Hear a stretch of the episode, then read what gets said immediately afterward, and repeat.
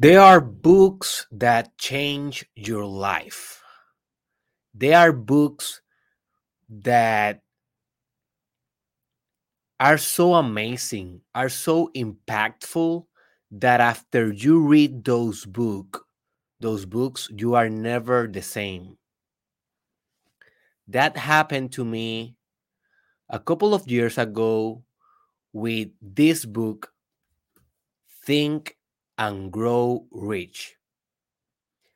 After I read this book for the first time, I never went back to be the same person. You can change for bad or you can change for good. In the case of this book in my life, I changed for good.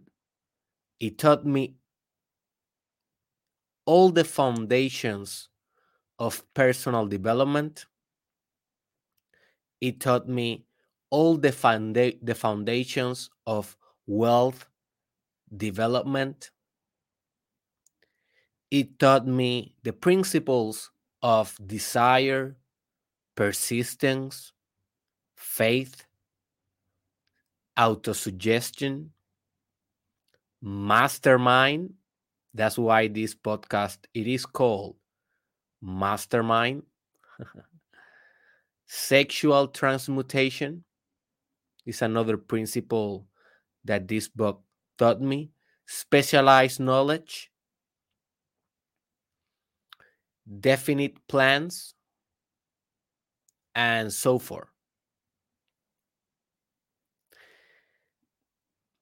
I read this book for the first time. I think that I was in maybe in third year of my bachelor degree in psychology.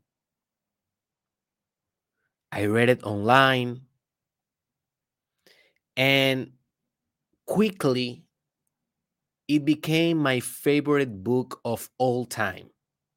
Yeah, I have another books, other books that had changed my life. For example, Be Here Now.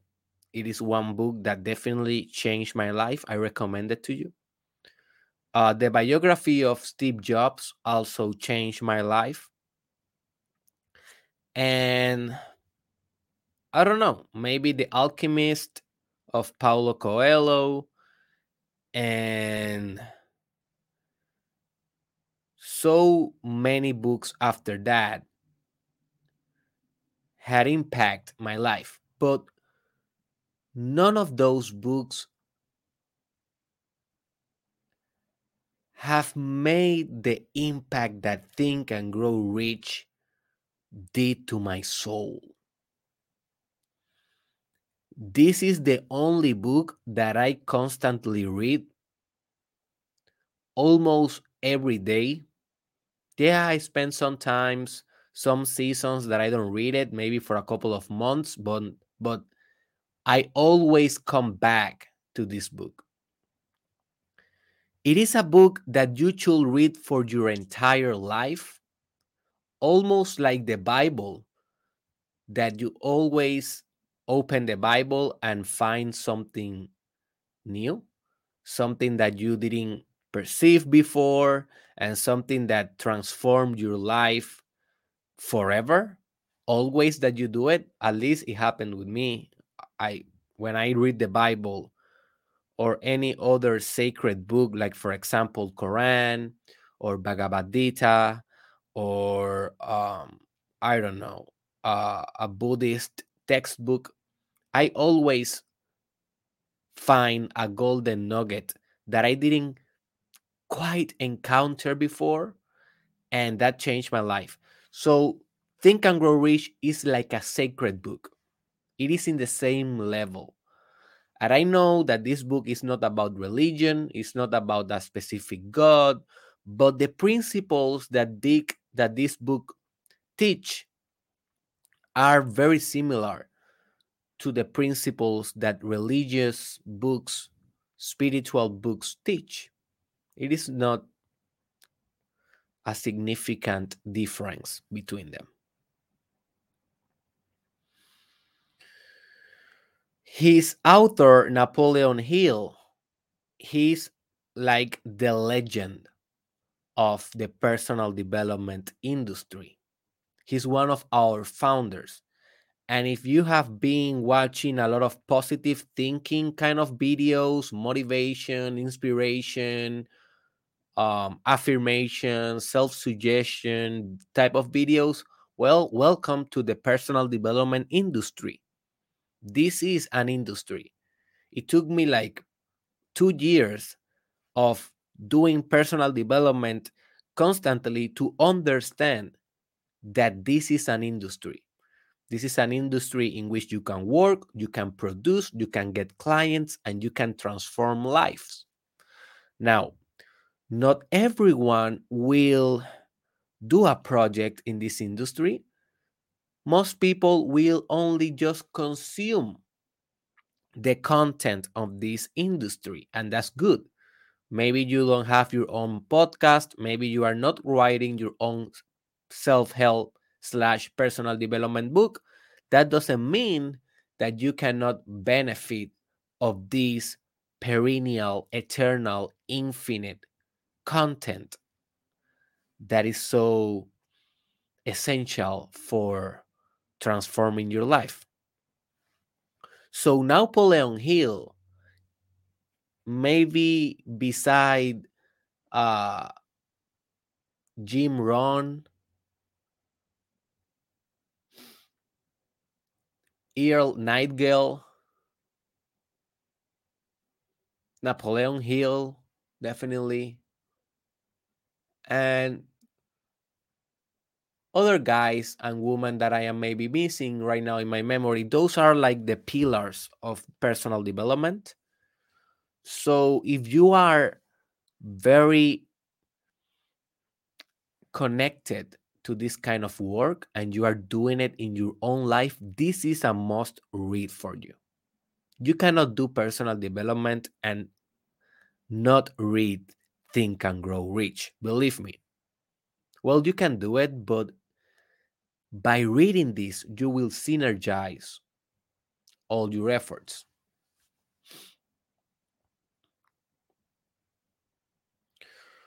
Now, this will be a mini series that I will be doing in my mastermind podcast related to the first or the most important, I will say, chapters of this book by listening or watching this mini series, you will not understand entirely the concept of the book. This is because Napoleon Hill have his own mind, his own perspective, and his own style of, of explaining the concepts. And I have a different style. I have a different mind and I have a different way of interpreting and explaining the concepts. So my recommendation to you it is that do not take this mini series as a substitution for your reading. You should be doing both. That is the only way that you will guarantee that a powerful understanding of these concepts uh, it is taking place in your mind and your soul in order to have more success wealth riches and abundance in your life.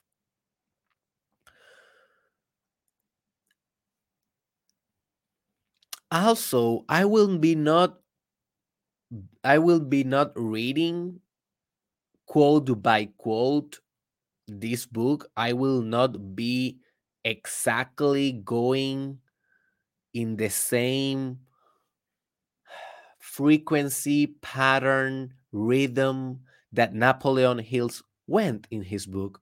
This is my own art form. Yeah, it is inspired on the book. I read the entire chapter before coming here to speak about the chapter. I read it again. I have been reading it, I don't know, for maybe seven years. but I took the essence from the chapter, but this podcast, it is not the chapter. This is something else. I will be mixing the chapter with my ideas, with my biases, with my subjective experiences, with another things that I will add, remove, or manipulate in order to do this mini series his own proposal.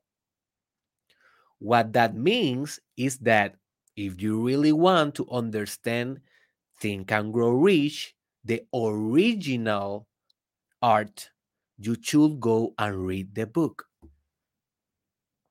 This is not a substitute for the book. I will say that um, you should buy this book right now. It is very cheap. You can search it on Amazon. It is almost in any language. So if you are more like a Spanish speaking, you can search Piensa y hazte rico and you will find the book. Also, the first time that I uh, read it, I did it online. So you can find it very easily on Google. Just put or search Think and Grow Rich PDF, and you will be able to find it pretty easily on Google. This is a very old book. This book came after the Great Depression. We are talking about maybe 1935. Let me see exactly when the hell this book was published. The original edition of this book was published in 1937. So, yeah, I missed by two.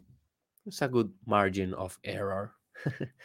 so, it's a very old book, almost 100 years old. So you can find it everywhere online. You can find the audiobook on YouTube in different language. You don't have excuse for why you are not reading it. If you are doing the Mastermind Podcast Challenge Season 2 in this podcast, you have the assignment to read the book now. If you do it, if you do it like one chapter per day, you will spend like maybe 15 days, two weeks reading the whole book or listening the audiobook. So this is a direct assignment for those who are doing the Mastermind podcast. So today we are going to start the first episode of this mini series. This mini series will be 10 episodes long, okay? And today we start by the beginning. What Napoleon Hill calls desire. And this is the foundation of everything that you will achieve in your life your desire. And before we continue on, don't get loose by the idea of being rich as the definite goal of this mini series or the book. Yeah, being rich is one of the goals of the book.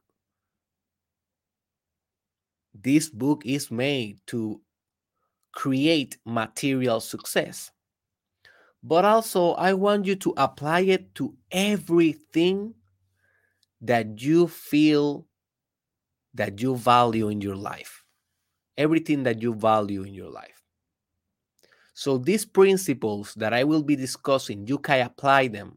You can apply them in each area of your life, each goal, maybe relationships, sex, money, projects, entrepreneurship, social networking, anything that you really want in your life.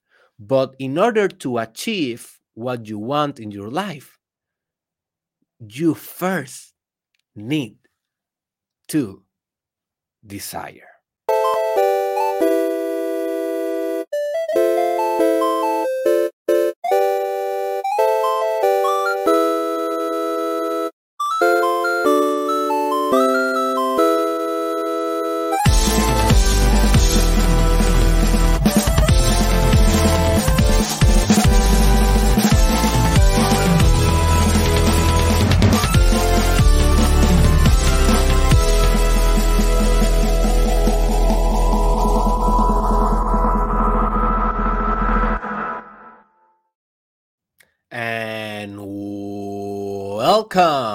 To the Mastermind Podcast Challenge Season 2, Episode 474, with your host, Dr. Derek Israel. And a quick announcement before we continue on with this mini series. For all of you that are doing the Mastermind Podcast Challenge, remember that we are going soon, uh, we are going to open soon uh, a Telegram chat or a Telegram group chat for all of the members. This will be free. And I just want there the ones that are really doing the challenge. All right. So maybe you are just watching a couple of episodes here and there whenever you have interest. If you are like that, don't apply for the for the group because I want that group to be only for those who are doing the challenge every day. In that group, I will bring exclusive content. I will add complementary content for these episodes. I will ask questions for feedback on how to improve these podcasts. And most importantly, I will try to develop a good community in order to support each other and to grow each other. So no nothing that it is essential for this mastermind podcast challenge will be only discussed there. Everything that is essential will be discussed during the videos and podcasts. So it's not a requirement that you join our group. It is not essential. All right. It's just something that I am doing extra for those who are crazy enough to push themselves harder and for those who wants to pertain a pertain in a community that value personal development spiritual growth and all the things that we discuss here in our podcast. So if you don't have already please download the telegram app to your phone and just wait because I will be announcing the opening of the group very, very soon. Very, very soon. So, all right. Also, here, if you are seeing this video, if you are not only hearing the audio on Spotify, Amazon Music, SoundCloud, you know, wherever, uh, Apple Podcast, if you are seeing the video maybe on YouTube or maybe you are seeing the video on Spotify, here in the bottom, you will see quote like this. And these quotes are directly uh, from the book Think and Grow Rich. So these quotes are from Napoleon Hill, specifically on the subject of desire. So, for example, this one says the starting point of all achievement is desire.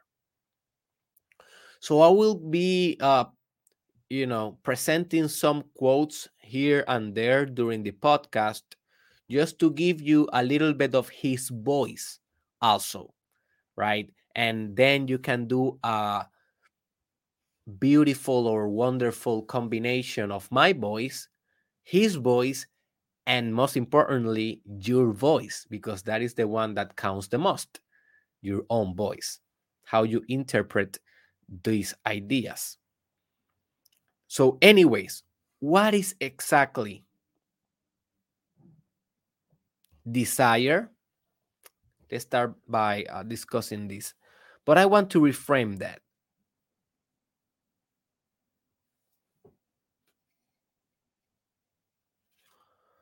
Let's reframe that by saying that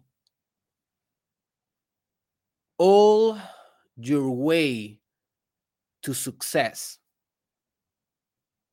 starts by desire.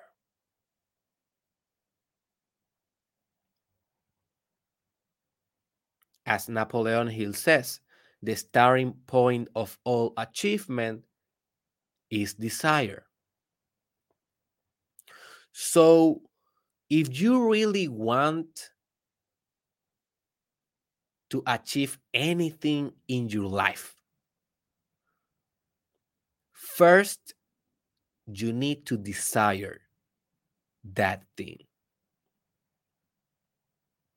With all your might, with all your potency,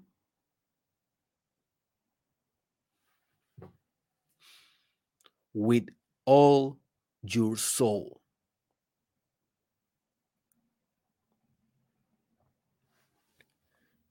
If your desire it is not there, very likely your action, your behaviors, your habits, your plans will not be there also. Because desire is the fire that stimulates everything else.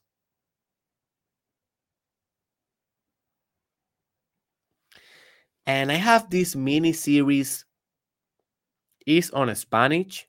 So if you understand Spanish, I recommend that you go to YouTube and look Los Cinco Elementos, Derek Israel, Los Cinco Elementos.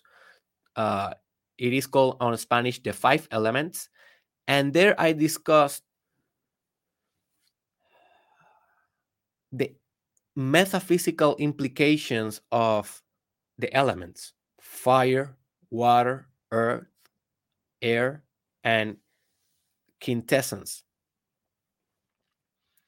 And the first element that I discussed in that mini series is fire. Fire. And here, when we are talking about desire, also we are talking about fire. In the book Think and Grow Rich, Napoleon Hill always compares desire to fire because they are very similar in their quality of manifestation, in the way that we can uh, perceive or feel or act under our fire.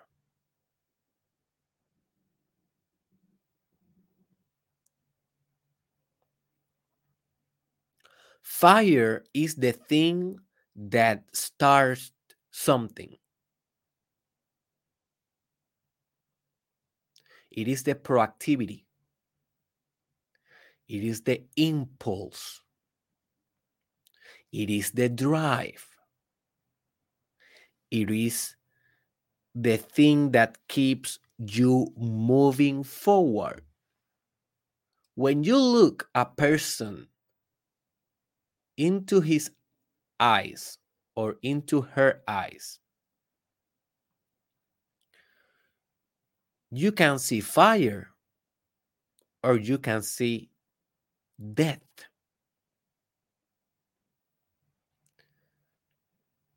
Do that experiment for now on. Whenever you are looking someone into his or her eyes, ask yourself, what I see here? Do I see fire? Or do I see death? a person, an individual that is fused, merged, one with his desire, you will know by his eyes.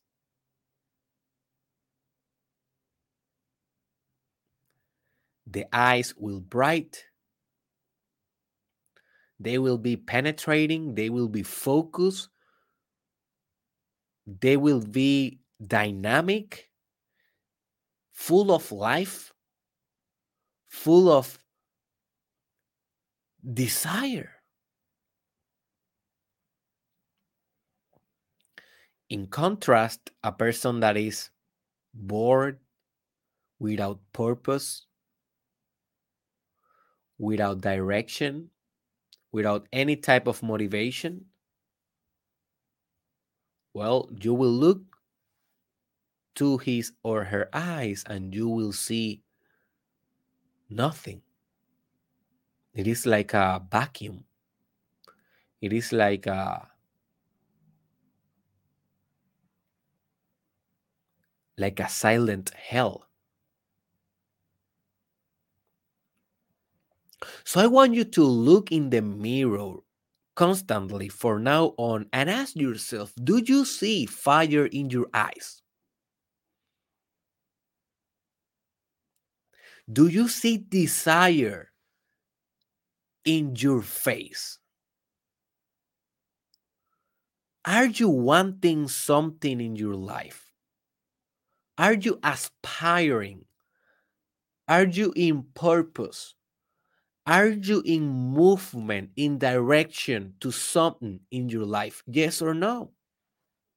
That is a very easy question. It is not easy to be honest and to answer that question. But you can ask you every time that question What is the level of desire that I have right now? What is the level of wanting something profoundly, more than wishing, more than hoping? What is my burning desire in this moment? Do I have it or not? And notice that whenever you don't have desire, your life sucks. whenever you don't have a definite purpose on mind, a definite objective that you are working towards, your life sucks. And maybe you say, "Oh no, Derek, no, no, no, no. My life do not suck. I don't have desire and I'm good. You know, I am not wanting anything. I wake up at the time that I want. I don't have any expectations. It's all good. All good. Well, that may be a good justification of your mediocrity, but that do not means that does do not mean that does not mean um sorry i'm working on my english so i am trying to um to learn more English while I am walking the road. This is my desire. This is my burning desire right now. I'm doing this. Right. So maybe that is your justification.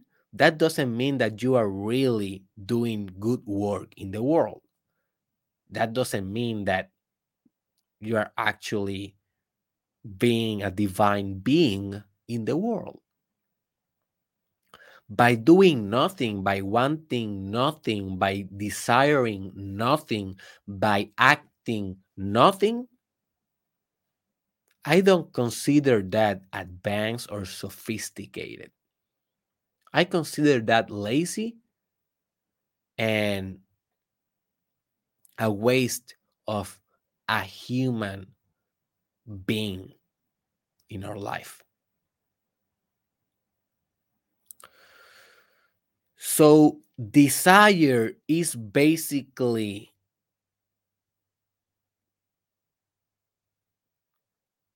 a never present will, direction, power to accomplish something. Now, if you only interpret this information with your ego, you will think that this is a very egoistic thing to do. Because you may say, but Derek, the ego will always desire things, you know. It's gonna be a bad day for all of for all of our spirits, all of our virtues, because our ego will be never satisfied, Derek. So so this is not very spiritual. This is very egoical. And that is a very good point. But the desire for achievement do not necessarily means achievement in the conventional individualistic sense, in the material sense, in the capitalistic sense. Achievement may be or may mean other spiritual virtues, like, for example, achieve eternal compassion. Or to achieve infinite love. Or maximum intelligence or the manifestation of beauty with capital B if you are an artist. So I believe that the ultimate desire is the desire for union and love. All the other strata of desire, all the other phases of desire, all the other categories of desire, they are more gross. They are more raw than the most essential aspect of desire that is the eternal effort and wanting of love and union and consciousness. That is what we really want. And even when Napoleon Hills uh, talks about getting rich, what he's really talking about is what you can do with riches. It is not about the money. It is what you can do with money. All the changes that you can bring into the world, all the movements that you can fund, all the interesting, creative, innovative business that you can develop if you have the stored resource that we call money. So it is not egoistical to desire money. It is egoistical to desire money for the money's sake or money as the end of the thing. And the money is not the end of the thing.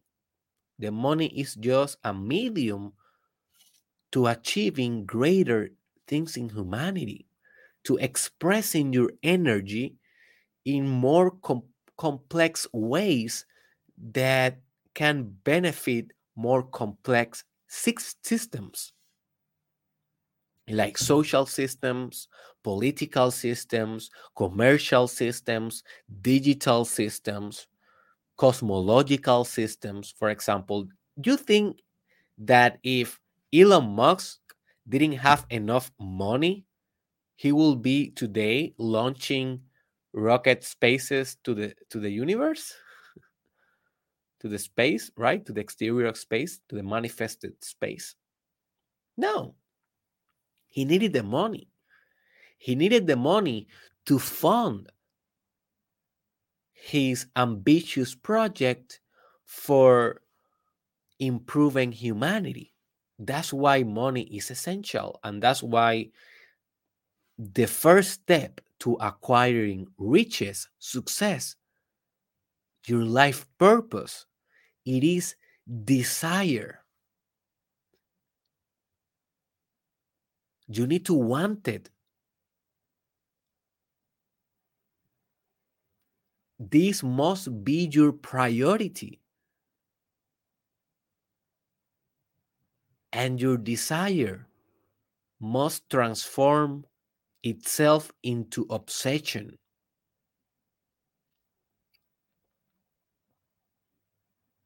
Into an everyday obsession that will be forever there without stop.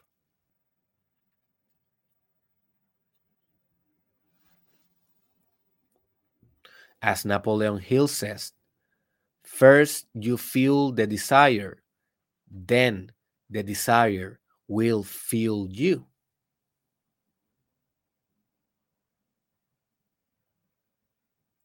So, how you constantly nurture and cultivate your desire? Well, you need to be thinking about whatever you want, your life purpose, your final goal. You need to think about that every day, almost every time. And not only thinking about it, but also merging those thoughts with emotions. Emotions like the sex emotion, faith, gratitude, compassion, love, the emotion of achievement.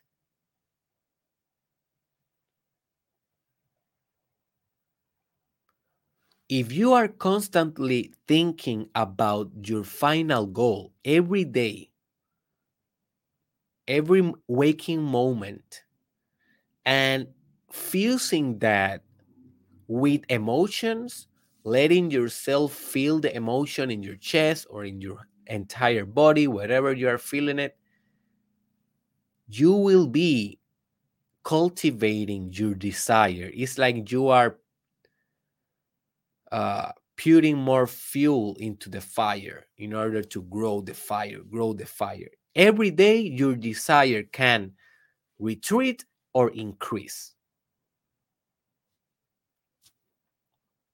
It depends. It depends on how you cultivate this internal experience.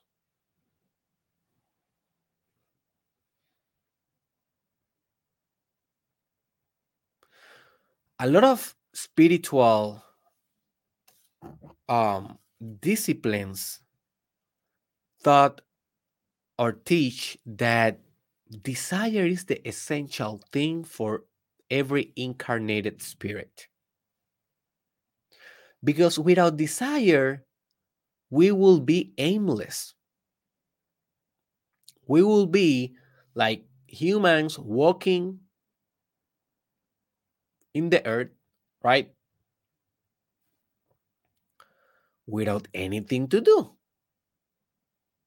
It is the desire the force, the power that give you a certain aspiration, a certain wanting to, for example, take a cell phone and call your mother. If you didn't have any type of desire, you don't do that. You just do nothing. Desire is movement. Desire is uh, the propulsion of your own manifestation.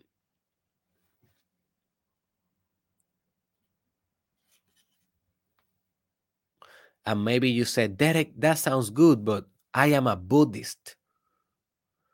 I do not have desire. I cannot have desire.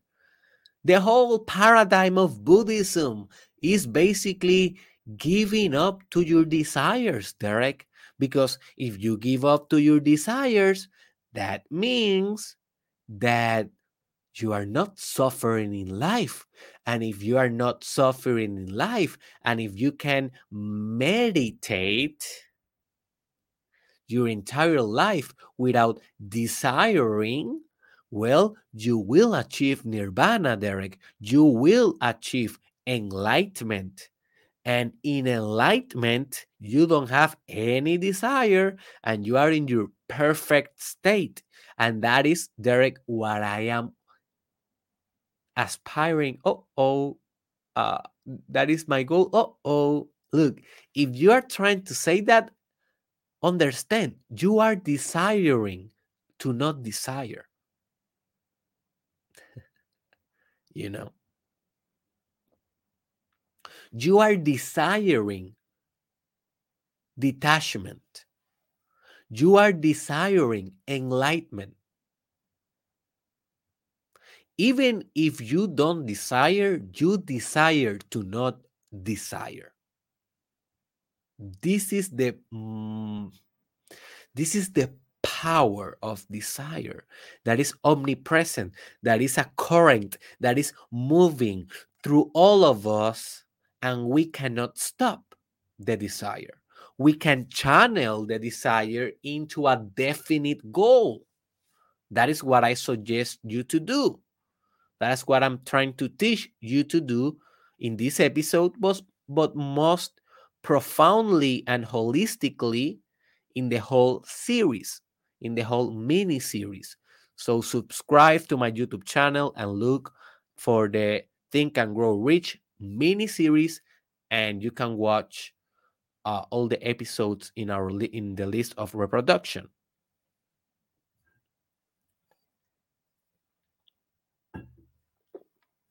So what the Buddhist is really working towards, it is not the elimination of desires. It is the elimination of attachment. And that is a very fine distinction because in my case, um, I had the struggle. When I went to India to study yoga and, you know, religions and meditation and look for alignment a couple of years ago, I already read Think and Grow Rich, so I already knew about the desire. And I was on an ashram that is basically a place in which you go there and you can meditate all day, you can speak with gurus, you can speak with other conscious people. And it's like a boot camp of the army, like a training training of the army, but it's a training of the spirit. So I recommend you that if you go to India or any other spiritual place, Google ashram and go there because you will have an unique experience. So I was in the ashram and I was reading this Buddhist book. And this Buddhist book was convincing me to leave all my desires, to eliminate, eliminate the desires because they were, as the Buddhist says, the origin of suffering. And I was struggling so much with this idea because I said, seriously, I need to drop my desires to be spiritual? I, I need to drop all my desires to be enlightened? But what about the Buddha? The Buddha didn't drop all of his desires. The Buddha was teaching Buddhism. The Buddha was sharing his wisdom with the world.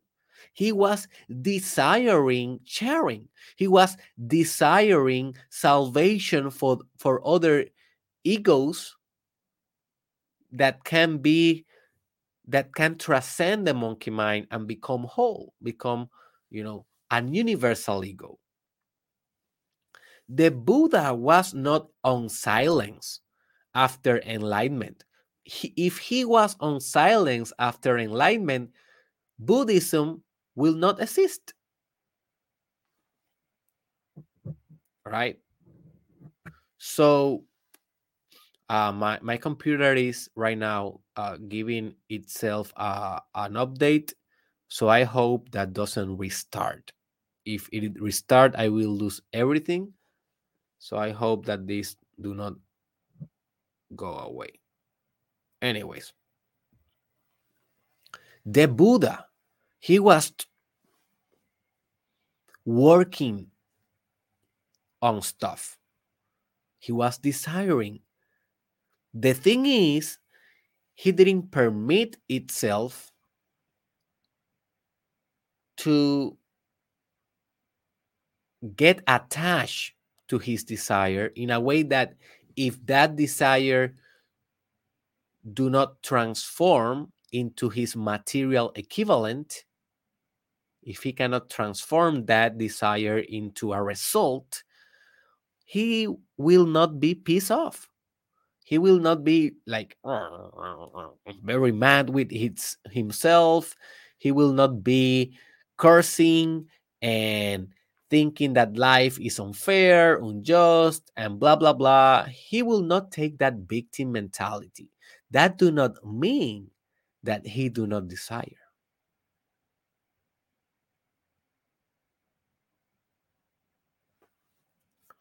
we can say as a, as a spiritual paradigm or a spiritual axiom, a universal truth that we incarnate in this material form due to our desire.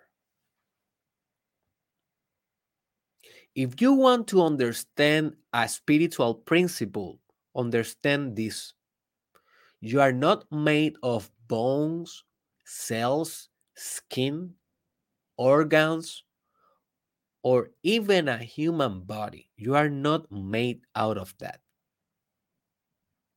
Those are features of your humanity, not the constituents or the fundamentals or the atomic elements of your humanity.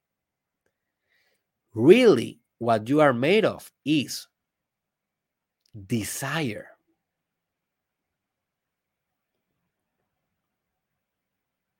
You are made of desire. If you didn't have a strong desire, why the hell you manifest yourself? You manifested yourself here on earth in this specific time. Why the hell? And maybe you say, I didn't manifest myself, Derek. I was just born by sex. My parents went drunk, uh, you know, were drunk and had unprotected sex, and I am now here. It is not desire. Well, my friend, that is your biological paradigm. But I'm trying to suggest another type of understanding of why you're here.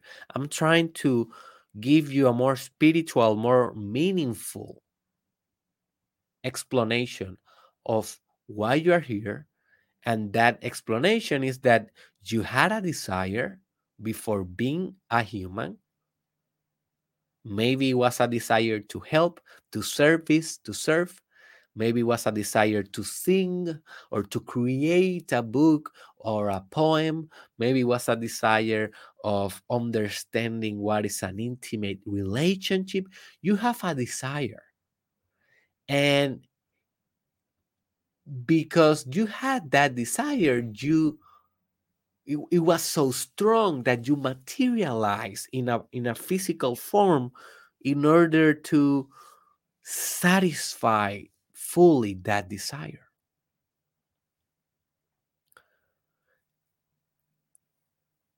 And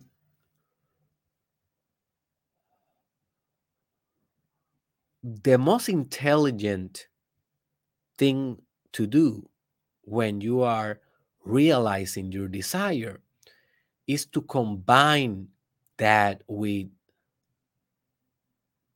detachment.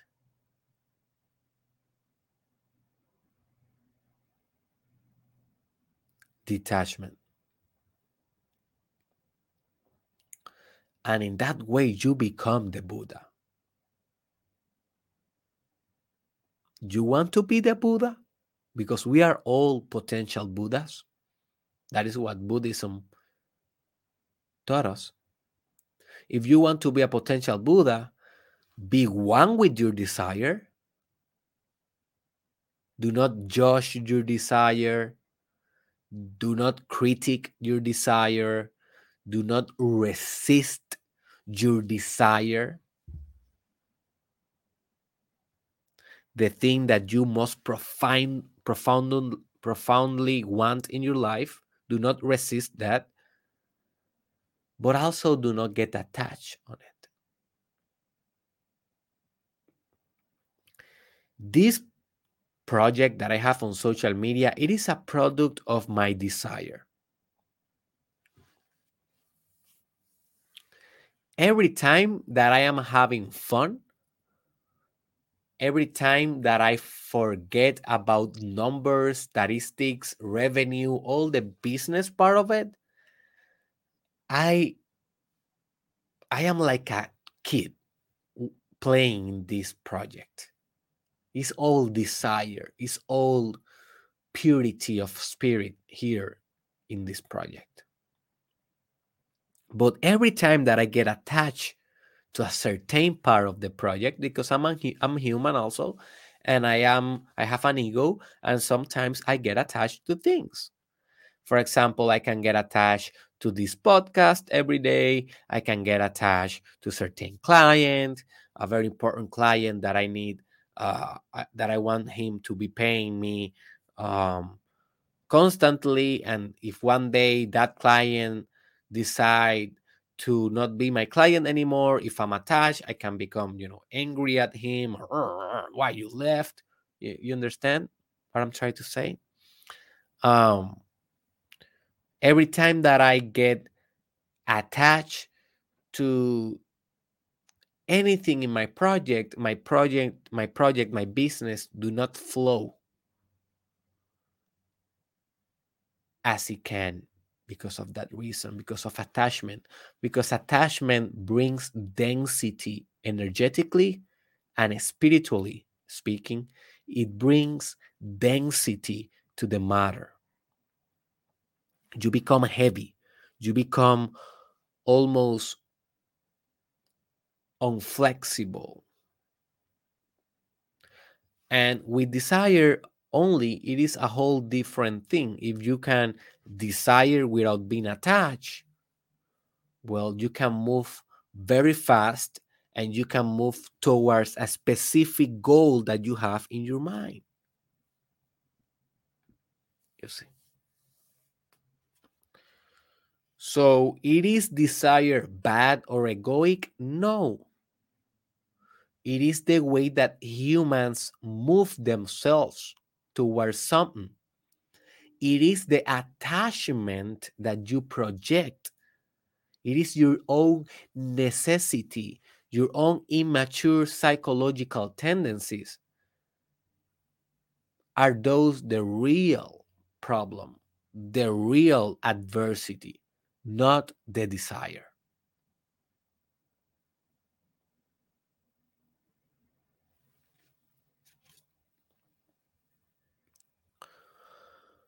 I want you to understand desire as a spectrum. And a spectrum you can visualize it, visualize it as a straight line that have different segments on the line. And each segment represent a different state of existence of the same thing. For example, if we have color spectrum, right? And in color spectrum, we have yellow in one category, but also we can have green and we can have blue. And in each transition from, for example, for from green to blue, you will see a different tonality in the color right? Because it is a spectrum, it is a continuum, it is the same thing, color, but with different aspects of that thing. That is what we call spectrum. So desire, it is itself an spectrum. In the most subtle, subtle and most soft ethereal, abstract way of existing, well, desire is just only a state of your mind, a state of your spirit, a value that you have. You desire something, and that's it. You have that inside of you. That is the first step. That is the most primal basic basic uh, state of desire. Then if you continuously cultivate your desire start to grow start to grow start to grow and start to permeate everything in your body. Start to permeate sorry i was stretching my back uh, I have the desire to stretch my back. it had uh, it started to permeate uh, your atoms, your cells, your, your your organs. It start to become you.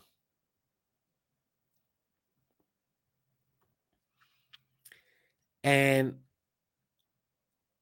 there is a moment, and I think that this is a very important moment, and Napoleon Hill talk about this in his book is that your desire you need to transform it into an obsession if you really want to win in life. It is not only about desiring a thing. It is about transmuting that desire into a burning obsession something that you cannot delay in your heart. You cannot run from it. You cannot escape from it. It is eternal, eternally present in your phenomenology, in your subjective experience. And you may say, Derek, but well, man, that sounds crazy. Eh? I don't want to become obsessed. All right, good for you. But if you don't become obsessed with your desire, it only will be a one thing in your life, something that you wish that happened. When you become obsessed with the thing, you make it happen. Because your thoughts are things and whatever you obsess obsess on it will manifest in your life. That's pretty sad for some people that sad, sadly uh obsess themselves with weird things and that those things start to happen.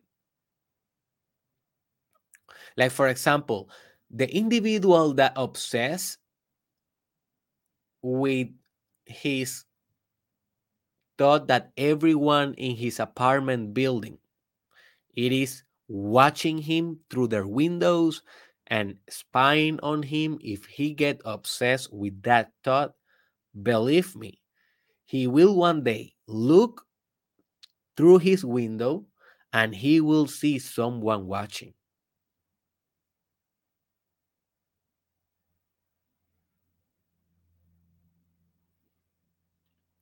because we get what we expect. We get what we must think about. We create a reality.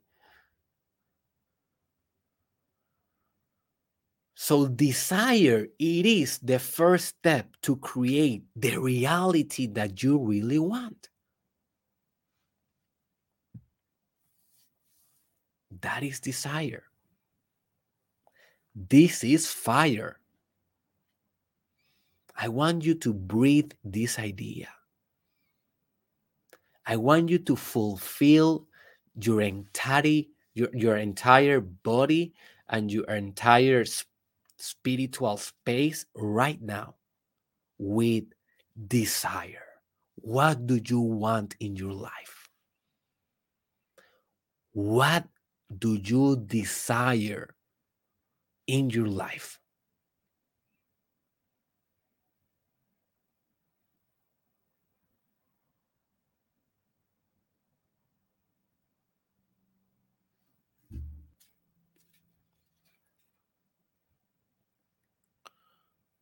So the medium part of this desire spectrum is the obsession. But we are missing still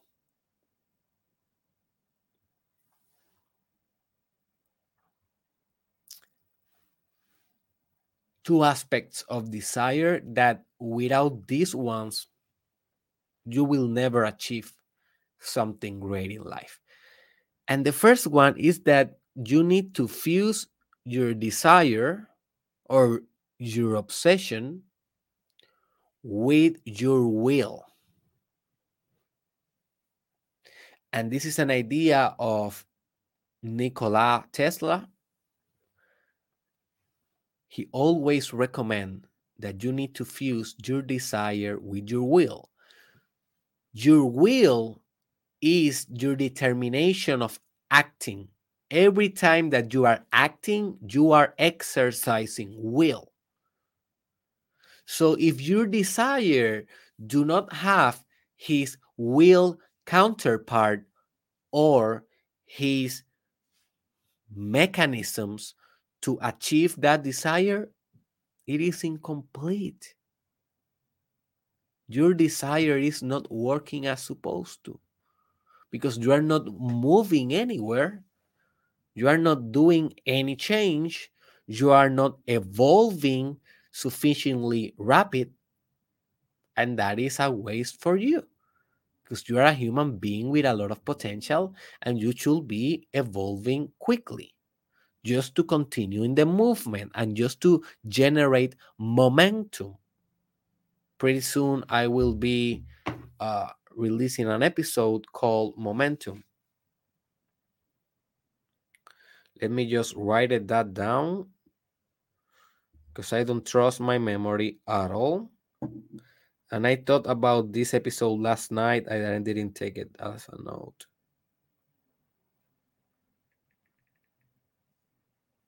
Momentum. So there is a will and there is a desire. There is a desire, there is a will. Both need to become the same. If you really want to achieve in life, if you want to be a winner in life, it is not only about desiring, it is acting on those desires ferociously gradatim ferociter, step by step with ferocity, as Jeff Bezos, founder of Amazon, will say. So I want you to ask yourself what percent, and this is something for you to do in your mind, what percent of your desire have you turned it have you turned them into obsessions? Maybe one maybe two. That's good.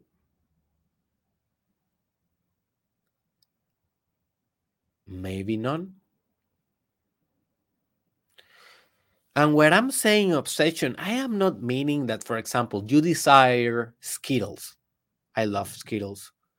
And you desire so much skittles that then every time that you go to a gas station you pick you pick up a skittles package. And you start eating those eating the candy and every day you step uh you stop by a, a garage or a you stop by a gas station and you every day um buy the skittles.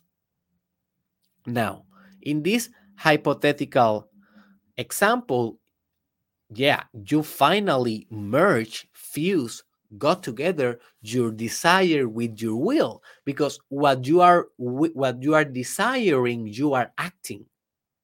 You are willing yourself forward to that manifestation.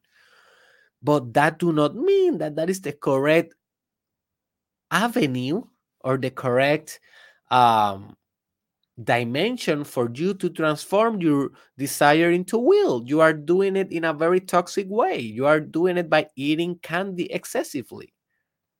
So, not every desire you need to transform it into an obsession by repeatedly thinking about it, mixing that with emotions, and using other techniques that like self suggestion and reading books about the subject and surrounding yourself with communities around the subject you know. Not every desire you need to transform it into an obsession. Only those that you really value and that will really benefit your life and others. Skittles eating skittles it is a desire that is not worth it to make it an obsession. But the desire, maybe for you to become a mother, a father, for example, just taking away a little bit the, the subject of riches and wealth and money, maybe that is a desire that you should convert into an obsession and let yourself to be obsessed until you make it. And by obsessing this example, I don't mean that you will stalk people to reproduce with them, but you will obsess, for example, with your communication to improve uh, your value in the sexual market. You will obsess with your body to become the healthier that you can. You will obsess with sex to be able to do the sexual session as the best as possible um, in order to maximize the possibility of uh, reproduction. You will obsess with the details of the desire. You will obsess with the modus operandi towards your desire. You will obsess with the spirit behind the desire, not the results of the desire, and not with the desire as a thing. You remember, desire is just a medium. This is just a mean in which we can progress in our life, in which we can move in our life. So we have the mental state, the internal state. This is the most subtle part of the desire spectrum. Then we move forward a little bit by cultivating that desire, and that desire transform itself into an obsession. That is the middle kind of way in the spectrum.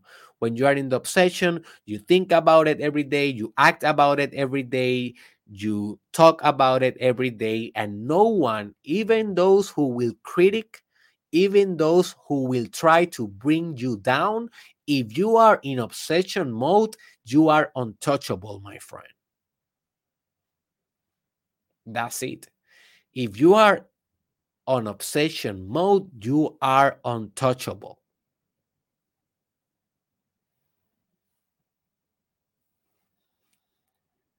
By your critics.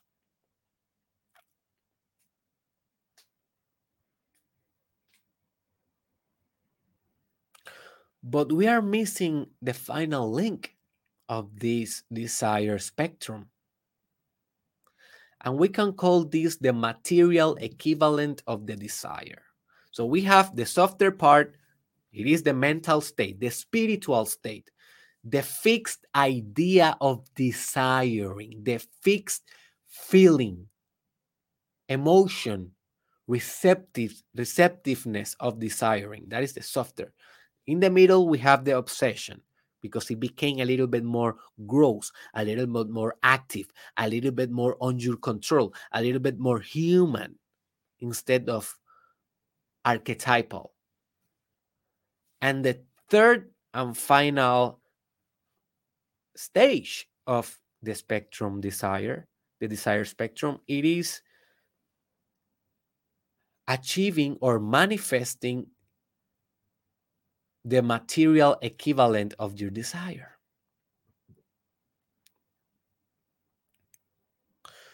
So let me give you an example.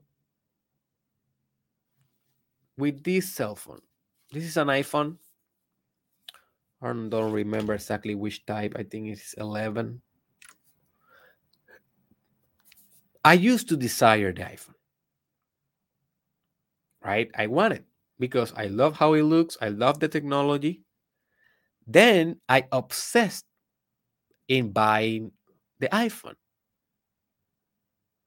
In this case, I was in Puerto Rico a couple of months ago, maybe like eight months ago, and my my old phone was damaged. And one day I woke up and I said, okay, today is the day that I will buy another machine, another phone. And for that entire day, I was thinking about that every moment of the waking hour until I went to the store and I finally made the purchase and now have the material equivalent of my desire. This is the material equivalent of my desire. First, started with an idea of a wanting. I want an iPhone. Then I start thinking about it for the whole day, mixing it with emotion, mixing it with determination, mixing my thoughts with purpose. And that obsession made me move to the store. And now I have the material equivalent, aka the iPhone that I used to desire. I now have it because I manifest manifested the spiritual uh, sorry the material equivalent of desire. So in anything that you are working in your life right now you will go through these three stages of manifestation if you use a strong desire to fulfill your goals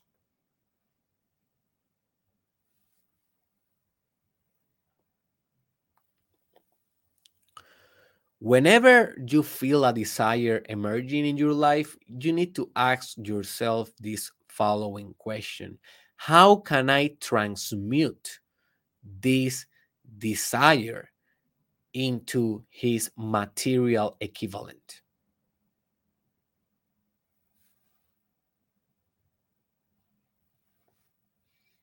And that is a tough question. But that question will open your imagination, as we will discuss in a further episode in this mini series. It open up your imagination to formulate plans, practical plans to achieve your desire. But basically, you are the sum of all the questions you ask yourself. Never forget that. You want to be better? Ask yourself better questions. I learned that by, you know, certifying my cert, getting certified as a coach, as a personal coach, life life coach. I learned that.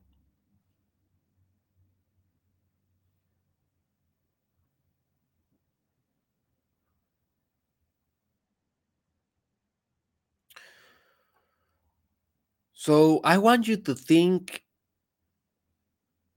in your most ambitious goals right now and close your eyes. This is going to be the final exercise of this podcast. I just want you to give you a little bit of a demo or of a experiential um, experience. Now, now that you have your eyes closed, I want you to think about the thing that you want most in your life.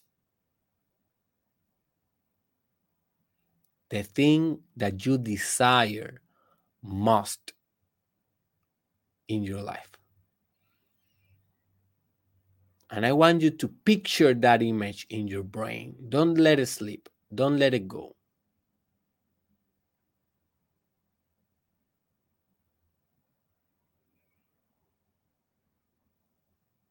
Breathe deeply.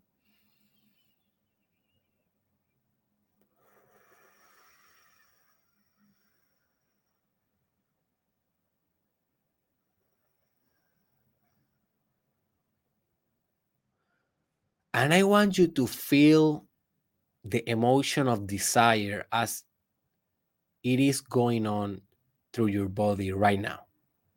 Don't judge, don't judge the experience. Don't reject the experience. Just breathe with your eyes closed and just experiment the emotion of desire. Look how it feels because this is the this is the experience that I want you to be cultivating from now on. Continue with your eyes closed, breathing deeply.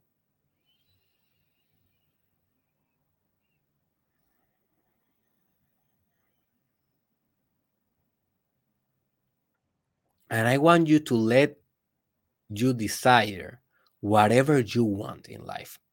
Don't try to be over realistic. Don't try to focus on the how. Focus on the what and let yourself dream a little bit.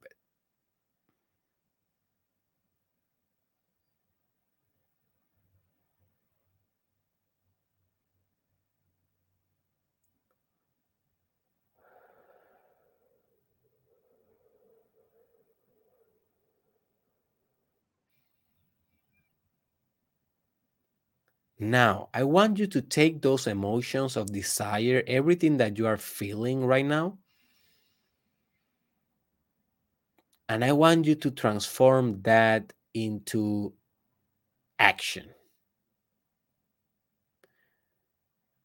As you want, I just want you to commit in this mini meditation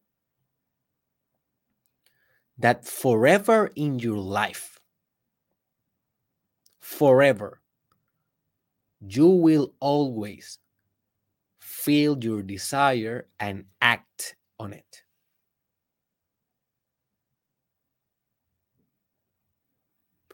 You will produce the material equivalent of your desire through action, through effort, through sacrifice, through intelligent manifestation.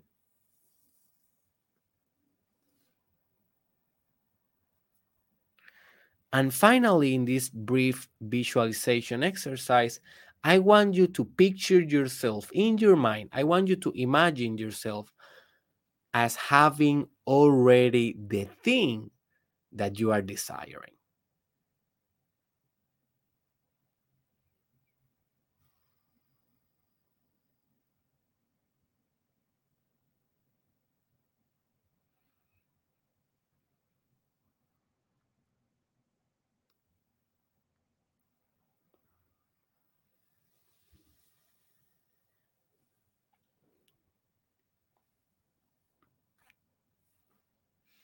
And now feel all the emotions that you feel. Look how different you feel right now before this brief exercise. This is just the power of visualization, my friends. This is just the power of meditation.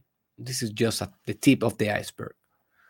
All right, you can open your eyes and welcome back.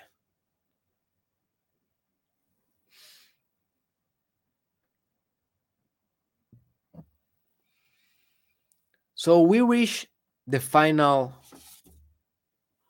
destination of our episode of today. I hope that you learned something. I think that the most essential thing that we discussed is that desire is not the same as attachment. Remember that? You should desire, but you should not get attached. Also, we compare desire with fire as something that burns inside you towards movement, towards progress, towards somewhere. You are moving, you are desiring, you are pushing your limits, your standards, your goals, your objectives in life. You have a purpose in life. Remember also that desire is a spectrum. First is a mental state that you cultivate in your mind by thinking, by combining your thoughts with emotion, by self suggestion, by journalism.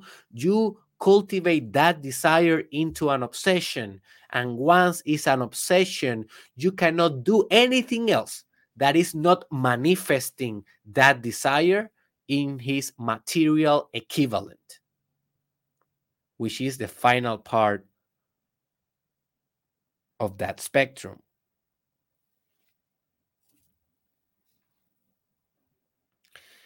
I want you to leave a comment below. This will help your desire. This will cultivate your desire.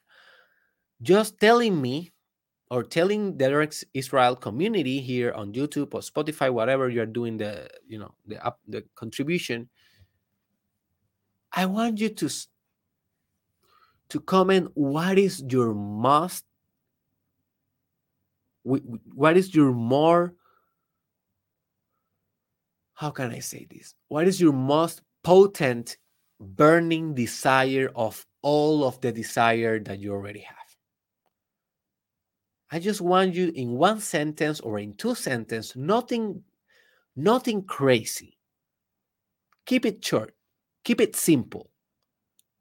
But give me, my friend, what is your burning desire right now?